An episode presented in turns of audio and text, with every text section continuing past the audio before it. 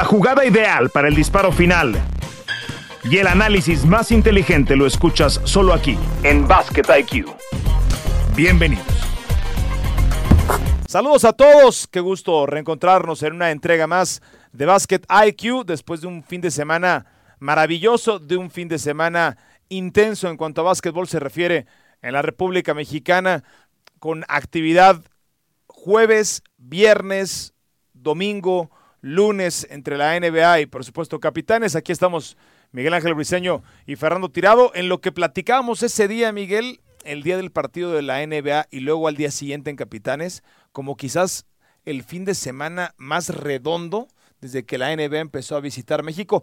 A ver, ha habido otras ocasiones en que hay dos partidos, pero por lo que significa que un equipo de la Ciudad de México metiera esa cantidad de, personas a un partido que no fuese de NBA, no ha habido un partido de, NBA de un equipo de México, ojalá pronto haya, pero no, en ese sentido no, hay competencia. ¿Cómo andas, Miguelón? Bien, Fer, es, un gusto acompañarte. Saludos a todos en Basket IQ.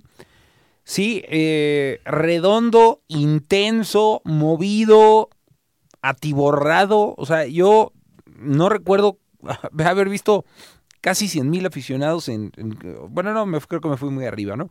Tal vez 50 mil personas. ¿En tres días? En, cuatro días. cuatro días, ¿no? O sea, en, una arena y todos... Y además con partidos bien intensos. O sea, el, del Hit Magic fue muy cerrado. El, el de Capitán es el primero cerrado. El del domingo eh, cerrado, pero lo gana bien. El domingo cerrado y lo pierde. Y el de lunes es increíble, ¿no? todavía, estamos lamentando esa derrota de, capitanes. Pero sí, el, sabor es de, de, saciedad, ¿no? O sea, de que estamos llenos de básquet, que hay mucho que platicar y hay mucho aconteciendo en la Ciudad de México. Que eso es algo, Fer, que nosotros, hashtag adivine mi edad, hace 20 años, hace 25, no, no, ni por aquí. En la vida hubiéramos ah, imaginado que iba, iba, a suceder algo de esta magnitud. No, no, ni por aquí. Y, nos empezamos a acostumbrar a cosas que no eran normales, ¿no, Miguel? O sea, un fin de semana en el que tuvimos a Pippen, a Dominic, que estuvo eh, Rashard Lewis, que estuvieron los, los dos guardias boricuas. Todos los mexicanos que, pasaron por NBA, o casi mexicanos, bueno, pues a excepción de, Jorge, ¿no? Eh, de Jorge Gutiérrez, que, que está jugando. Pero eso, eso no es normal y ya lo empezamos a normalizar con el comisionado y su visita anual. Lo tuvimos en entrevista para ESPN.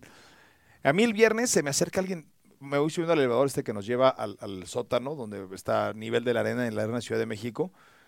Alguien con jersey de capitanes, alguien, un chico del staff muy amable, por cierto. Y, le pregunto, ¿cuántas, ¿cuántas personas esperan hoy? Y me dice 16 mil. Y yo por dentro dije, no hay forma, ¿no? No hay forma, en la vida. En la vida y de pronto empezamos a narrar tú y yo el partido y primer cuarto ya había mucha gente. Eh, día de tráfico caótico en Ciudad de México porque aparte llovió. Me acuerdo que te dije, aquí hay más de 10 mil. Tú me dijiste, sí, más de 10 mil. Más, de, más de 10 mil sí hay porque ya, o sea, los, las zonas 100, 200 y 300 ya estaban llenas. Y dije, no, ni, ni de chiste esto va a irse a más de, del cuarto nivel. Y de pronto se empiezan Ahí el ejercicio donde me di cuenta fue cuando apagan las luces y prenden los celulares. Y ahí es donde es muy notorio la cantidad de gente que hay en la Ciudad de México. Y dije, en la madre, ¿no? O sea, esto, esto sí, sí, esto es histórico. Esto, y, me impresionó mucho la NBA, pero me impresionó más lo de Capitanes el viernes. Sí, ah. eso, eso fue, si tengo que platicar mi take del fin de semana, fue lo que vi el viernes de Capitán. Me sentí hasta orgulloso, me sentí padre, sentí que dije, oye, esta cantidad de gente le gusta el básquet en Ciudad de México. Qué, padre, ¿no? Claro, porque además es un equipo que de una u otra forma no tiene tanto arraigo en, la ciudad. O sea, ha tenido mucho impacto, pero no tiene arraigo. No vamos ni cinco años de capitanes o vamos para cinco años de capitanes contando la Liga Nacional. Exacto, G-League contando. Ya el público apenas está arrancando la segunda temporada. Si nos vamos a la Liga Nacional de Baloncesto Profesional, yo sí recuerdo haber ido inclusive a narrar en otra, eh, en otra compañía los partidos en el Juan de la Barrera y en la NBP lo narraste. En la NBP, en las finales que pierden contra Fuerza Regia, que ya había muchísimo hype y había muchísimo furor, iba como aficionado primero y luego a narrar los partidos, era muy emocionante y ya trae un poco de eso, pero no es lo mismo llenar el Juan de la Barrera, que son 3, 4 mil personas, ¿cuánto caben en el, Juan de la Barrera? Sí. A meter cuatro veces eso con todo lo que implica, porque son como la, e, es el efecto dominó, son las, son las olas que, que, que, que, arrastran toda esa arena, que arrastran todo ese material marítimo y lo que puede significar para México. De verdad, yo creo que la gente todavía, todavía lo ve como una utopía, Fer, ¿no? Lo, lo de NBA en México, pero yo, yo, yo te diría que no he visto ni escuchado un solo signo que me haga pensar que la NBA no vendrá a México con una franquicia. Al contrario, todo lo que he visto y escuchado, que tampoco es tanto, las pequeñas pistas que ha dejado el comisionado en la gestión de Adam Pero Silver. ¿en qué se salió del cassette de, de lo Espérame, que espérame. todos los años? Miguel? Espérame. Todo me va indicando pasitos cortos, pero seguros, que la, la Ciudad de México pronto puede tener una franquicia NBA y también lo que he investigado por otra parte. Entonces, yo creo que la gente no dimensiona esto, pero lo que está haciendo por capitanes puede repercutir en una franquicia NBA más pronto de lo que pensamos. ¿eh? Yo dije cinco años, en la transmisión que tuvimos en la Watch Party, yo dije cinco años, Fer. En unos meses antes. La, la pelea está entre Vancouver, vi que lo incluyen ya Vancouver de nueva cuenta, ahí ya hubo NBA, ellos llevan ventaja en eso. Vancouver, Seattle, ya hubo NBA. Las Vegas, que ese ya está cincho. No, Las- Las Vegas- Entonces es Las Vegas. Es nada queda- más que le- qué nombre le van a poner. que- sí. ¿Cuál será el nombre, eh? ¿Kings? ¿Los Kings? No, ya hay Porque Kings. lo vas a relacionar con el hockey. No, ya hay también, Kings de Sacramento. Sacramento, no. A ver si hay Aces, Kings, Diamonds. No, Diamonds no creo. No, puede ser Diamonds, ¿no? Las Vegas Diamonds. Estoy hablando de los, de los palos de, las, Sí, sí, sí, este, sí, de, las- de la baraja, ¿no? Haces, diamantes, los tréboles, nada. ¿Los tréboles? Pues no, por los Celtics, ¿no? Los diamantes puede ser, ¿no? Diamantes de Las Vegas. Pues puede ser. Las, no, no creo que sea los. Las Vegas. Diamonds. Las Vegas Diamonds. Puede ser. Puede ser. Bueno, eh, Las Vegas esa- Desert. Las Vegas Cactus. No. La- Las Vegas Pues, Dice, este, ¿no? El, el- el- los dados de Las Vegas. No. Yo creo que Diamonds. Los que- momios, the odds. The Odds. Las Vegas odds. Odds. Las Vegas Las. Vegas Diamonds suena bien, ¿eh? Pero sí es nada más Bueno, ponerle nombre, ¿eh? A lo que voy es, Las Vegas ya, ya, ya agarró un lugar y Sin duda. pues queda el otro, ¿no? Y son dos. Y el otro es Seattle, Vancouver, México y... Montreal dijiste. Y bueno, bueno, lo posteaste. Pues no, yo vi, yo vi que el, el- el post de- de- del más reciente de, Score, que eso fue lo que pusieron. De hecho, pone una foto de, de Big Reeves, aquel poste que era legendario del equipo Brian de Vancouver, Reeves. de Brian Reeves, ¿no? Que fue como el primer jugador insignia que tuvieron. Caray. De pronto te veo tan emocionado y te veo que me, No, la, eh. me la- me la platicas con este optimismo y, y me gustaría, o sea, me gustaría contagiarme, me gustaría No puedo decir todo lo que tú sabes, tú sabes que en esta ninguno de los dos somos una castañuela, ¿no? O sea, tenemos nuestro lado Grinch y nuestro lado bastante dark. Yo más, un poco este, más que tú. Yo un poquito. Un poquito Sí, más. bueno, eh, tú que- para unas cosas, yo para otras, sí, sí, sí. pero solemos ser negativos en algunos aspectos, ¿no? Ajá. Prefiero que me sorprenda, prefiero, Sí. prefiero recibir la buena noticia y sorprenderme que estar esperando una gran noticia y desilusionarme. Entonces, me, me gustaría pensar que sí. Eh, para concluir ese tema, digo. ¿Cuál fue tu? Bueno, ahorita me dices, pero bueno. Es, no puedo decir todo lo que sé. Eres, eres como los buenos periodistas. No te pagan por lo que sabes, te pagan por lo que no dices, Miguel. Sí, Por lo sí, sí, sí. Y lo que no digo, no lo diré, sino hasta que lo tenga bien confirmado, ¿no? O sea, pero sí puedo decir que está más cerca del sí que del no. Y yo creo que lleva la delantera por las demás, eh, ante las demás sedes, Ante Seattle. sin contar Las Vegas, México tiene la ventaja sobre Seattle, sobre Vancouver, Montreal y la que me digas. Yo creo que México, a cinco años o menos, puede tener un equipo NBA. O sea, no, no es un sueño guajiro, es una posibilidad real. Será importantísimo lo que pase, pues, este y la siguiente temporada con capitanes, ¿no? O sea, Sí, sobre todo que en términos económicos, en términos del mercado, de movimiento de la franquicia, de asistencia de la gente, de alguna manera ratings televisivos, de solidez, sobre todo, más allá de los resultados de capitanes, porque eso es un intangible, que, que, No, no, pero sí son que hay una fortaleza del equipo. Porque, Sí, por ejemplo, claro lo que nos pasó ayer, y yo te lo dije en la transmisión, estamos grabando esto en martes, esto ocurrió el lunes por la noche en el partido de Capitanes, se lo empatan con un buzzer beater, una canasta de tres en los últimos, en el último segundo, de hecho con punto tres décimas. Te dije, esta es la clase de victorias que enamoran. O sea, la gente que hoy viene atestigua esto, se engancha, Miguel. O sea, ¿qué recuerdos tienes de tu primera visita al estadio? Aquel gol que te enamoró. O, o viendo en la televisión, ¿no? Pero, pero la primera visita al estadio, esa victoria que dijiste, de aquí soy. De aquí soy. De la máquina, ¿no? En tu caso. Eh, Es difícil, ¿eh? no, digo, habrá alguna, ¿no? O sea, que, Sí. que- que- que habrá hecho ese clic y generado ese vínculo. No, no, contigo. no, a ver. Pero habla- la de ayer, una de Hablamos de básquet, Entonces, lo hablemos de básquet. Lo deportivo, claro que es importante para que la gente vaya. O sea, el, el espectáculo está bueno, la franquicia está haciendo lo suyo, pero Hablemos na- de nada básquet. ayuda más que ganar. La victoria de triple tiempo extra de Phoenix a Chicago. En finales Ujú. NBA, el juego 3. Claro. Esa victoria, sí dije, güey, o sea, ¿Qué dijiste? va- Estos te- tienen te- unos- tú te enganchas o por victorias o por jugadores. Yo me enganché por Barkley, que por cierto estamos viendo en este momento en una transmisión de NBA en on TNT, pero esa victoria en triple tiempo extra, porque además yo nunca he sido de desvelarme, a mí me cuesta mucho más trabajo la noche que la mañana, y me acuerdo que siendo niño, o sea, eh, eh, tenía 11 años, hice el esfuerzo por llegar a triple tiempo extra, no, seguramente eran las 11 de la noche, una cosa así, mi mamá ya diciendo que ya Así, Oye, ¿qué onda, no? Y seguía viendo el básquet y el básquet y ganó ese partido Phoenix y ahí me enganché sí, por, eso te digo, sí, yo creo que sí es bien importante lo deportivo. Sí, los resultados son, sí, pues, claro que y, son y en Capital lo saben, por eso armaron ese, ese rosterzazo que trae, ¿no? O sea, en, términos de G-League, traer a Kenneth Farid, traer a Trey Burke, traer a Michael Carter Williams, traer a Juan. Y, a mí particularmente este chico Pereira que trajeron. Me, Joao Pereira, muy bueno. Me gusta mucho, ¿eh? Los otros... Eh, tienen, tienen, cosas nada tienen, más. Tienen cositas, pero, pero me parece que el resto del equipo es, muy atractivo. Pero bueno, eh, pues creo que esto va a ser el take más importante el día de hoy aquí en, en Basket IQ, lo que me estás diciendo alrededor de la posibilidad de que llegue un equipo de la NBA a México. Ojalá sea así.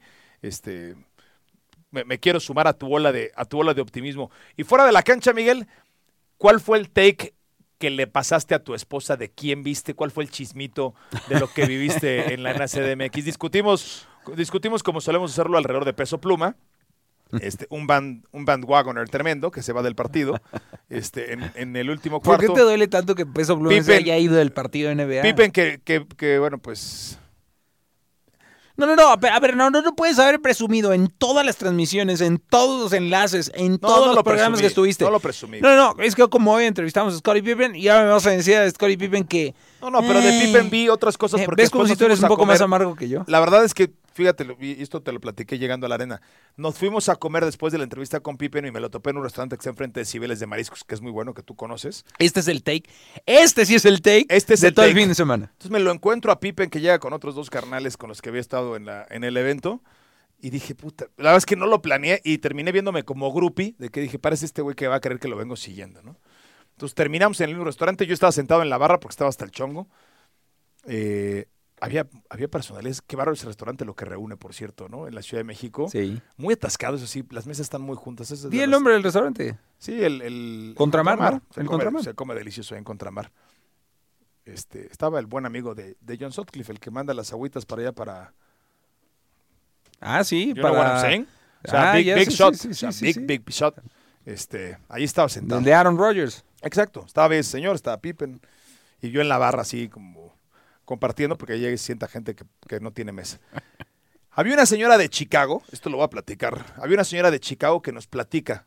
Este, mi papá tiene un restaurante en Chicago al que Pippen va a comer. Lo conocemos de todo el tiempo. Entonces la señora, pero ya una señora como de unos 60 años, como que estaba viendo, y, en la plática le dije, nos dice, ¿saben quién es? Porque como que ya no alcanzaba a ver bien. Y le dije, es Scottie Pippen. No, mi papá tiene el restaurante y, y Scottie iba y no sé qué. ¿Se verá mal si me paro y le pido una foto? Pues por supuesto que no, señora. Yo ya también sabedor de que Pippen no había firmado jerseys en la firma de autógrafos. Este, pues evidentemente viene por un tema comercial, porque incluso en el juego de la NBA también se paró como que medio, medio a fuerzas, ¿no? Se llevó la ovación más estridente que yo he escuchado a una sola persona en la arena CDMX, digo, fuera de un cantante. Eh, el, el, lenguaje corporal de Pippen dejó tanto que desear, Miguel. No, digo, viene una señora de esa edad y lo primero que hace es al menos si te, te una foto, te paras, ¿no? Por educación te paras. Sí, sí, sí, sí. Pipe no lo hizo. O por lo menos eres más receptivo. Eres más receptivo. Eres más receptivo. Y mientras la señora lo hablaba, volteando a otra parte, y volteando a otra parte. En fin, yo creo que.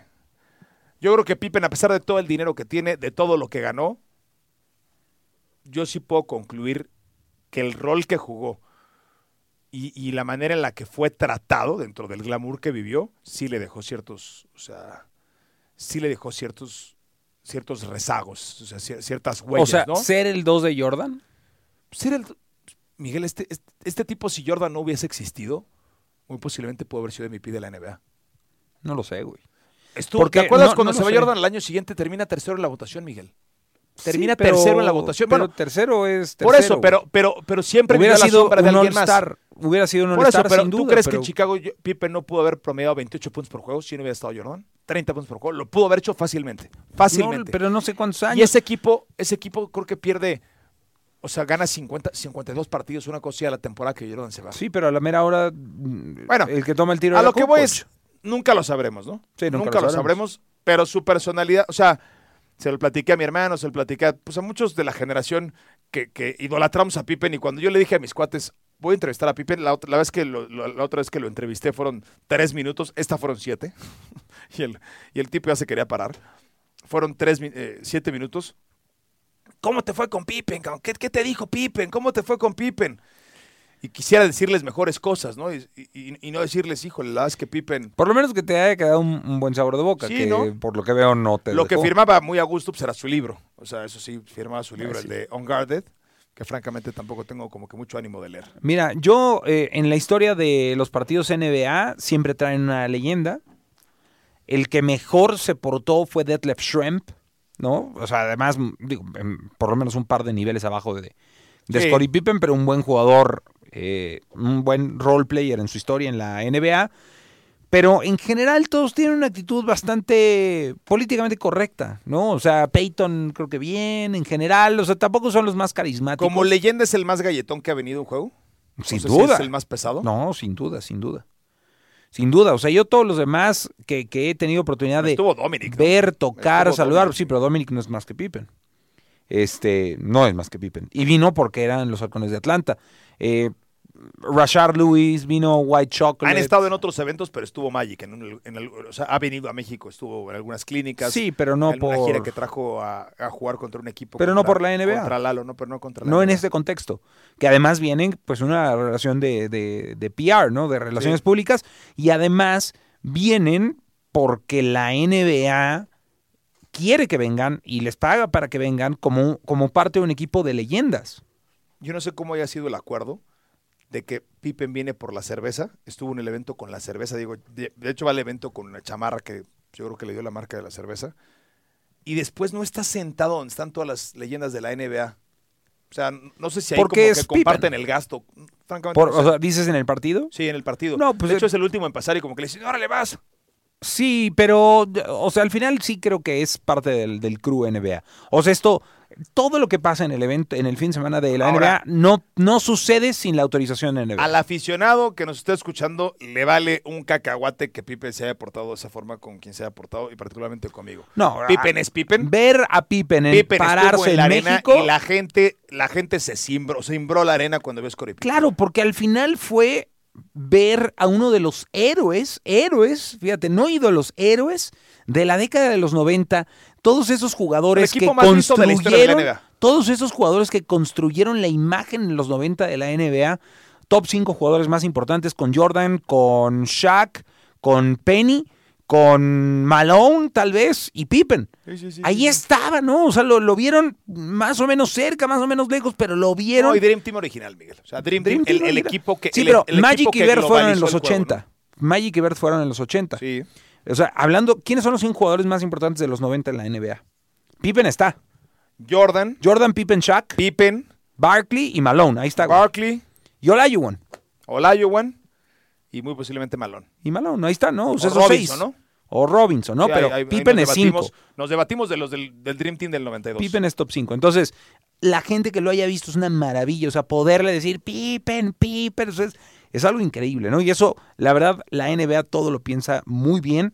Y es por eso que creo que mientras siga caminando el proyecto Capitanes, como va caminando, eh, lo de la NBA es, es, posible, lo voy a volver a decir. Bueno, eh, primera fila estaba sentado al lado de Peso Pluma, estaba Dana Paola y después me enteré que el que estaba al lado de Dana Paola, que no conozco, no tengo el gusto, es también un artista musical. Este, ¿No era su pareja?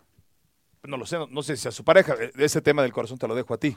O sea, el, tema sentimental, tú sueles este, estar bastante más informado que yo. Eh, alguna otra celebridad que haya yo visto, algún otro tema que se me esté escapando de lo que vi el fin de semana. Pues yo creo que digo más que más que suficiente. No, no, no vino nadie del crew de, TNT.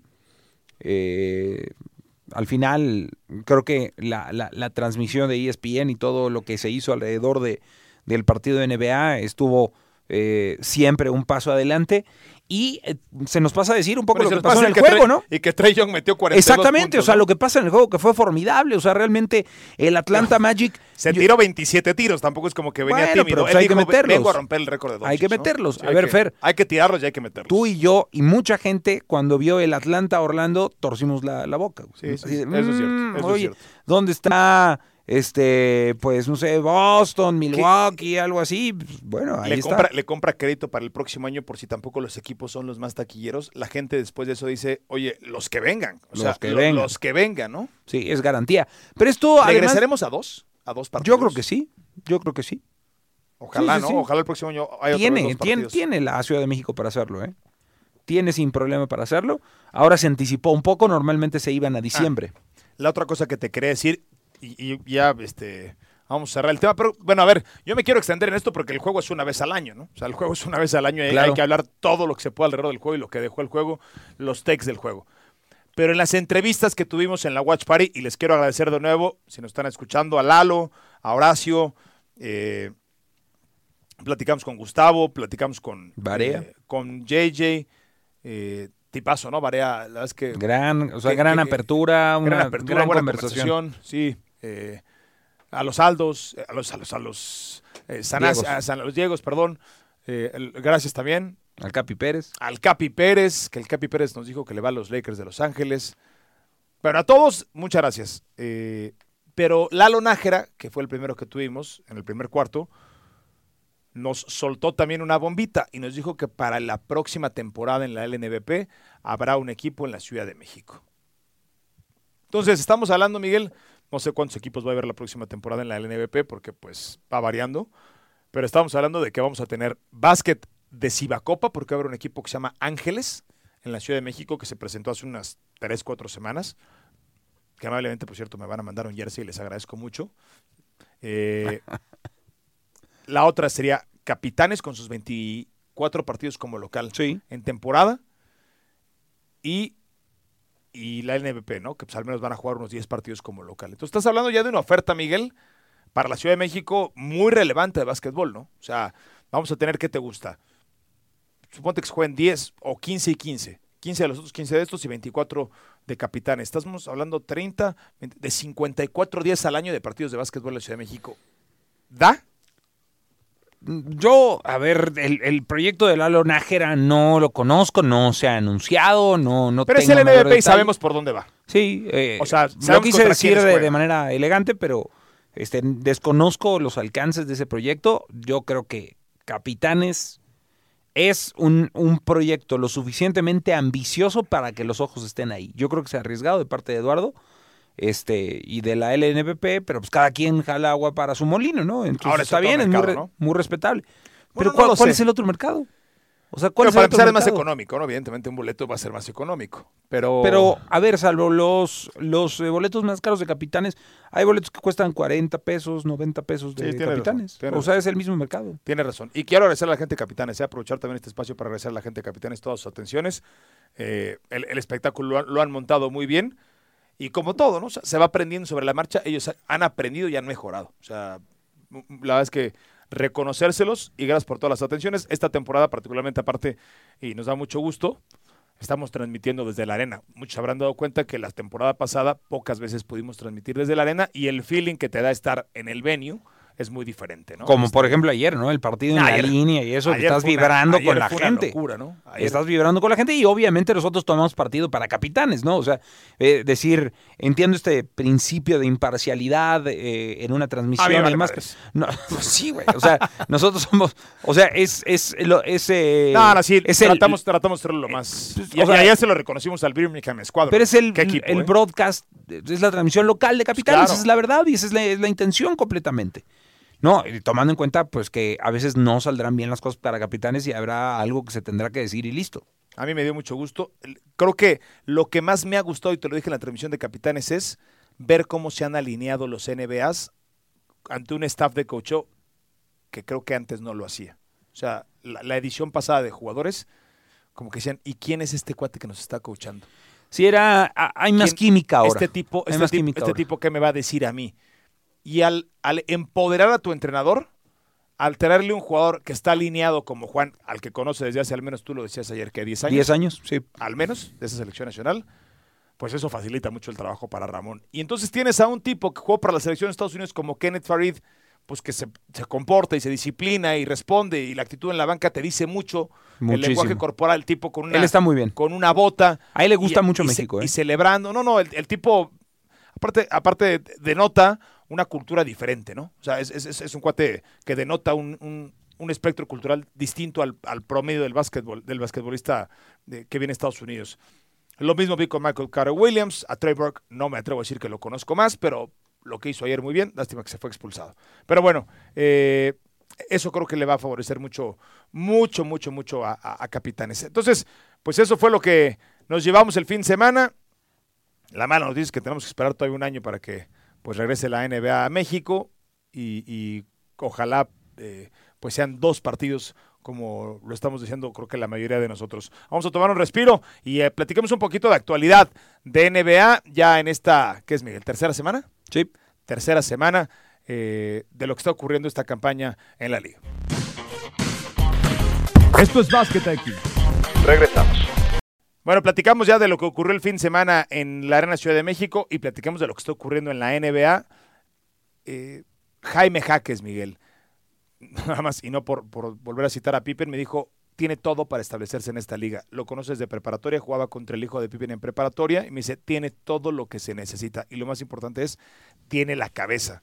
Eso fue lo que nos comentó Scottie Pippen. Está en el sitio correcto, está en la rotación y está en una cultura que lo va a abrazar. Eh, yo veo la forma en la que reaccionan los jugadores a jaques, Miguel, y no, y no reaccionan como al clásico novato hasta de forma condescendiente, ¿no?